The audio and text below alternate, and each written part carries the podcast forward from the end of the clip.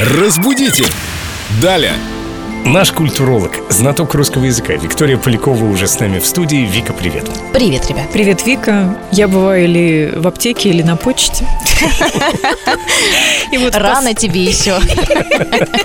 И вот в посылочном отделе два окошка. Получение, отправка или отправление? Как правильно? Входящий, занимая очередь, спрашивает, кто на отправку? Вообще-то, если уж совсем прям позанудствовать, то, конечно, получение, отправление, прием, отправка. Вот в такой паре работают эти слова. Но ошибки в этом нет, поэтому не страшно, если на почте написано получение, отправка или прием, отправление. Это не является грубой ошибкой. А вот ты зайди на почту и посмотри. Ну, в общем, мы поняли, это правильно, и людям отвечаем я, за мной занимаете очередь. Да, главное, что не крайний. И главное, что очередей там теперь нет. Надо же, какая интересная жизнь кипит там на почтах и в аптеках. Надо будет зайти посмотреть. Ой, обособился.